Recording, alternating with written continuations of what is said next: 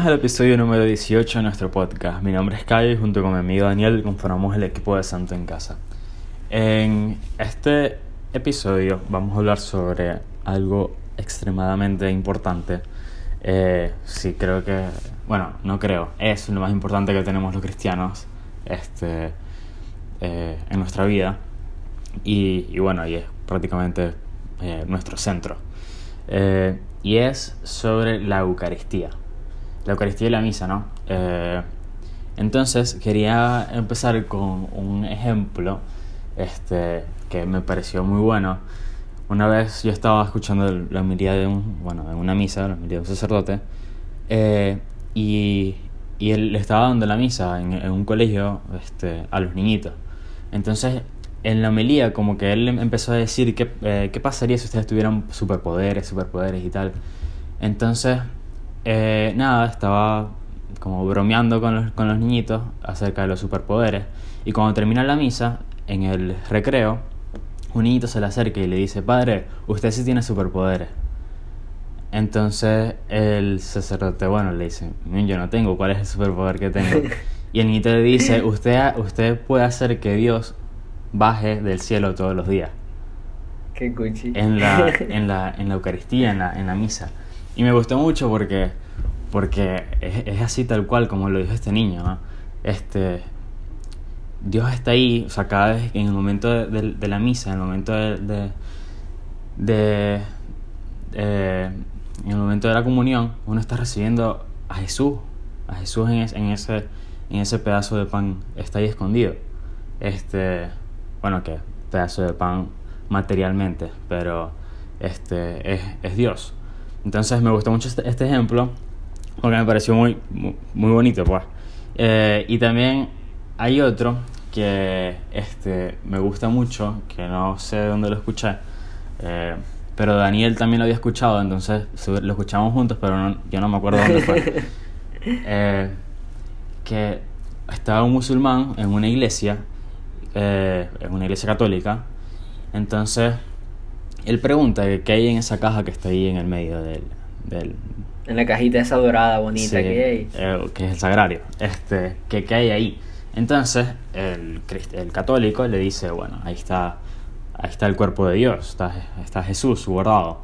Entonces el musulmán queda como que, eh, ¿cómo? O sea, este, si, sabe, como diciendo, si yo tuviera a mi Dios, ¿ok? Aquí, aquí conmigo en la tierra, guardado en esa caja, yo me, me, vuelvo loco, o sea, yo no, no, me basta con hacer una genuflexión, o sea, yo me acuesto y, y lo alabo y, y, o sea, ¿cuánto diera él por tener a, a, a, Dios con, aquí en la tierra, no?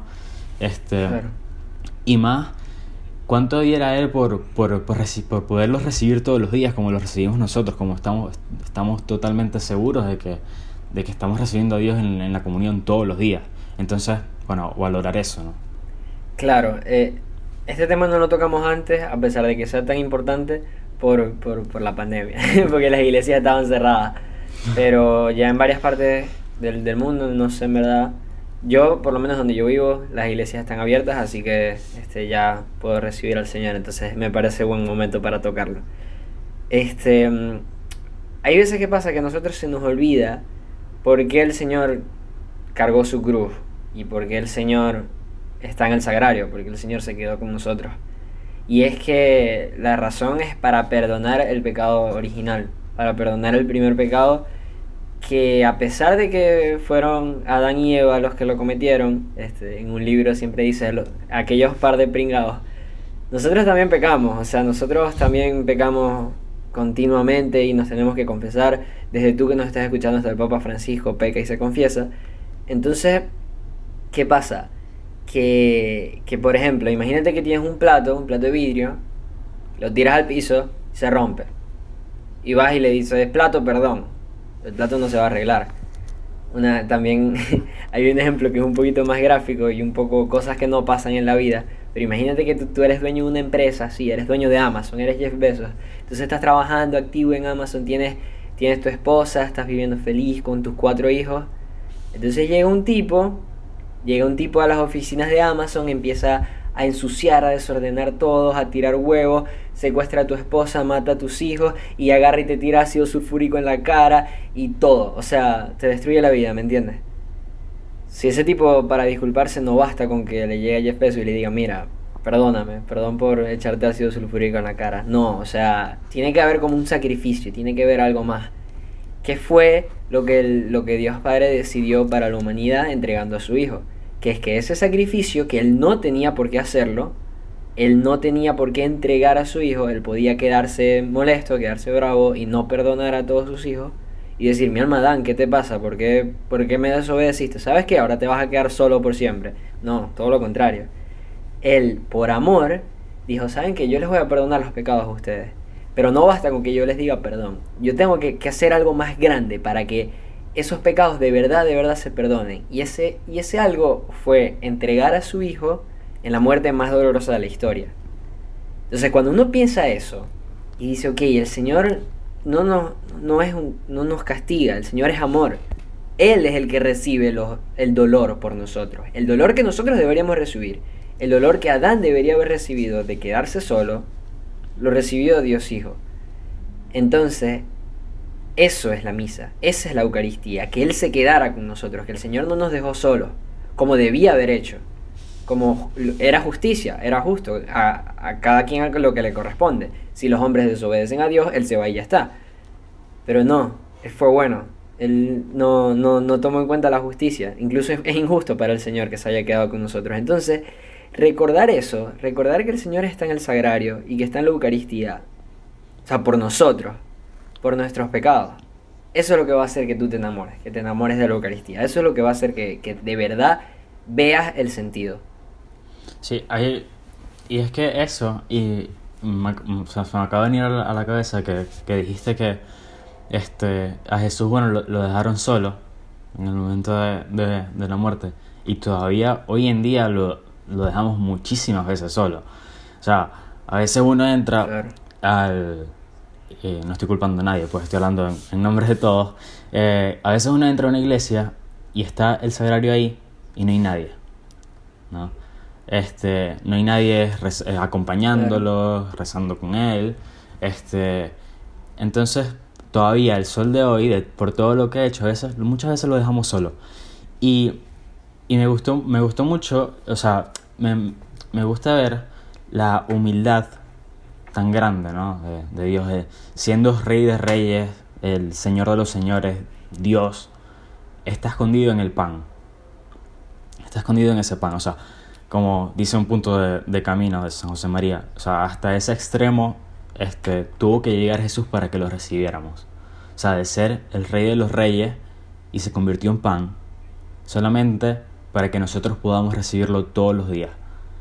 Este, y muchas veces igual este, nosotros este, o sea, no, no, no lo acompañamos después de todo lo que ha hecho por nosotros.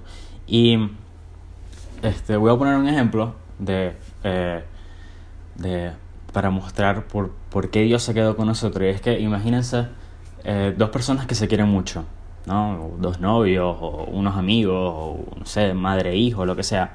Este, hacen lo posible para estar juntas. ¿no? Hace lo, que sea para, para siempre estar juntos. O sea, no se quieren separar. Bueno, eso mismo hizo Jesús. Bueno, pero porque es, exacto, porque Jesús se quedó y tal, bueno, porque, porque, porque nos quiere tanto, así como nosotros queremos a nuestro novio, novia, esposo o esposa, este, que bueno, que, que se quedó con nosotros para acompañarnos todos los días. Y aún así los dejamos solo a veces. Claro. Sí, también hay que entender que, que bueno, este, no todo es malo, o sea, no todo es nuestros pecados y nuestros dolores, sino también entender que, el Señor es muy bueno y que quiere que lo acompañemos y que ese acompañarlo no, no es en vano. O sea, por ejemplo, como que cuando tú, no sé, tienes una novia, por ejemplo, tú vas a casa de tu novia, no es para que tu novia se siente ahí y ya, y estén aburridos y estén sin hacer nada. Como que cuando tú vas a visitar a tu novia, vas a pasar tiempo con ella, van a, van a salir a, no sé, a comerse un helado, van a ver películas, van a hacer cosas, ¿me entiendes? Van a. Cosas que los van a hacer felices a los dos, tanto a tu novia como a ti, ah, porque van a estar juntos. Compartir. es lo que pasa en, en, en, la Eucaristía. O sea, tipo, en la Eucaristía Dios, o sea, uno recibe a Dios, pero Dios también nos recibe a nosotros, porque nos estamos uniendo con Él. Entonces, a lo que voy es que la, la Eucaristía, o sea, cada vez que tú comulgas no, no es infecunda. O sea, tipo, eso, eso siempre va a dar frutos. Capaz en el momento tú no los ves, pero, pero eso yo lo veo como, o sea, había una, una madre que decía que eso siempre va para tu banco, para tu banco de oraciones. Cada Ave María que tú rezas, cada Padre Nuestro. Bueno, cada comunión va para tu banco de oraciones. Y eso se traduce en gracia, en, en gracia de Dios. Porque mm, yo no conocí una persona que esté enamorada de la Eucaristía, que luche por ir a la Eucaristía todos los días y que sea infeliz. O sea, las personas que yo conozco que están enamoradas de la Eucaristía tienen bien claro qué quieren hacer con su vida. Y, y, las personas que se han enamorado genuinamente de la Eucaristía al día de hoy son santos altares. Porque no, no, llegas a ser santo sin enamorarte de la Eucaristía. Tienen a San José María, a, a, Juan Pablo II, a la Madre Teresa, Carlo Acutis, que justo hablamos en el episodio pasado del enamorado que estaba de la Eucaristía.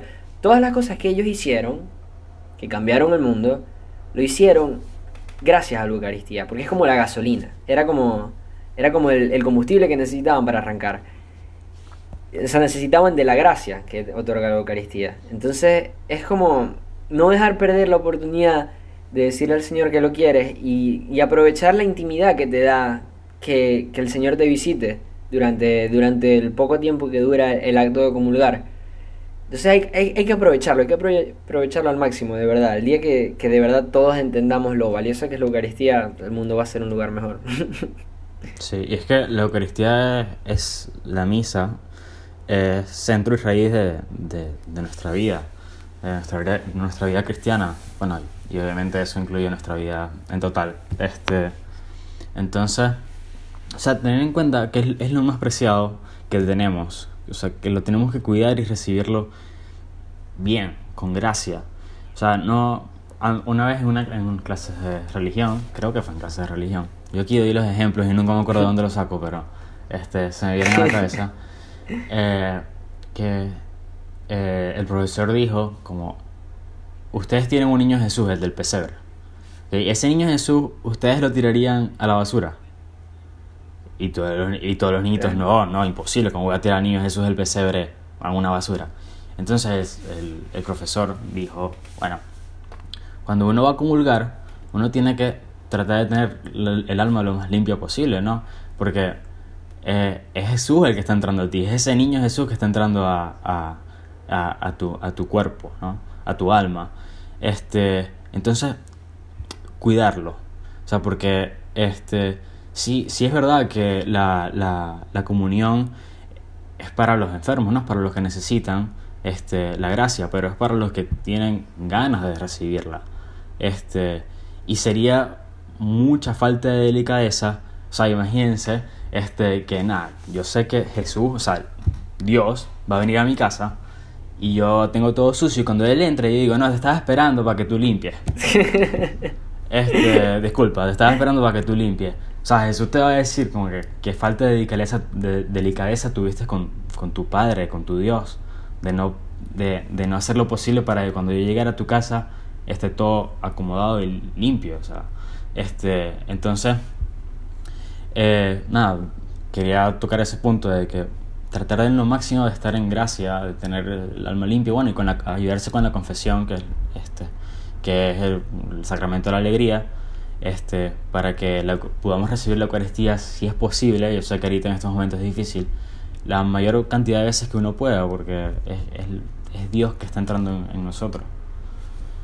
Claro, yo ya para ir cerrando, este, quería tocar un tema que es que el, el, mismo con lo que cerré la idea anterior, que es que de verdad, o sea, el día que entendamos lo valioso que es la Eucaristía, lo valioso que es que el creador del universo, que a eso apunta nuestra fe, que el Señor, que Jesús es el creador de, del universo, la persona con más poder de todo el mundo, la persona que más nos ama de toda la tierra, la persona que más te quiere ver feliz, la persona que más se muere de amor por ti, la persona que más espera que al final del día tú vayas y le cuentes cómo te fue, la persona que está más pendiente de ti, la que más te cuida, la que más te mira con ojos de amor, o sea, si quieren sigo. Pero esa persona, que es la más grande de, del mundo, te está esperando. O sea, está dentro de, una cajita dorada bien bonita, pero te está esperando. O sea, te está esperando a ti, que tú vayas. No, no basta con que yo vaya, no basta con que vaya Cayo, no basta con que vaya el Padre, te quiere a ti. Entonces, hay un sacerdote que decía que, que, que en comparación a la Santa Misa y la Eucaristía, todas las cosas del día son tonterías. Si tú un día te despiertas, vas a misa, regresas a tu casa y te vuelves a dormir, ese día valió la pena. Solamente porque fuiste a misa, porque visitaste al Señor y porque comulgaste. Entonces verlo así, o sea, ver la Eucaristía como lo más importante del mundo y, y, así como lo más importante del mundo el encuentro con la persona de la tierra que más, que más te adora, de la tierra, del cielo, del universo que más te ama. Entonces cuando, cuando uno está enfrente de eso, la, la, o sea, la vida deja de ser normal, la vida deja de ser ordinaria, las cosas dejan de sentirse igual, la, vida mejora, te sientes más amado, te sientes más feliz una vez a mí me explicaban eso, como no sé si se ubican, tipo en, en, una caricatura, en una serie, cuando hay una bomba, que salen como las cenizas y, y queda como tu silueta en una pared y alrededor las cenizas. Una bomba atómica que te explotó enfrente y ahí tú queda, te quedaste vuelto ceniza. Más o menos eso es comulgar. O sea, Jesús es tan grande, Jesús es tan grande que recibirlo de, es como una bomba hiperatómica que explota en todo el universo, porque, porque eso es lo que el Señor quiso para nosotros. O sea, es una bendición tan grande la de la Eucaristía y hay que aprovecharla tanto que, primer, que, que deberíamos hacerlo más y que yo de verdad les aseguro que si empiezan a aprovecharlo y a buscarlo con mucho, mucho amor, la vida les cambia. O sea, de verdad, de verdad les animo a comulgar más. Y bueno, con esto terminamos el episodio número 18 de nuestro podcast. De verdad, muchísimas gracias a todos por escuchar. Espero que hayan disfrutado. Pueden encontrarnos en YouTube, Spotify, en nuestro canal de Telegram, en Twitter y sobre todo en nuestra cuenta principal de Instagram, arroba santo en casa todos. Rezamos por ustedes y espero que poco a poco vayan diciéndole que sí. Adiós.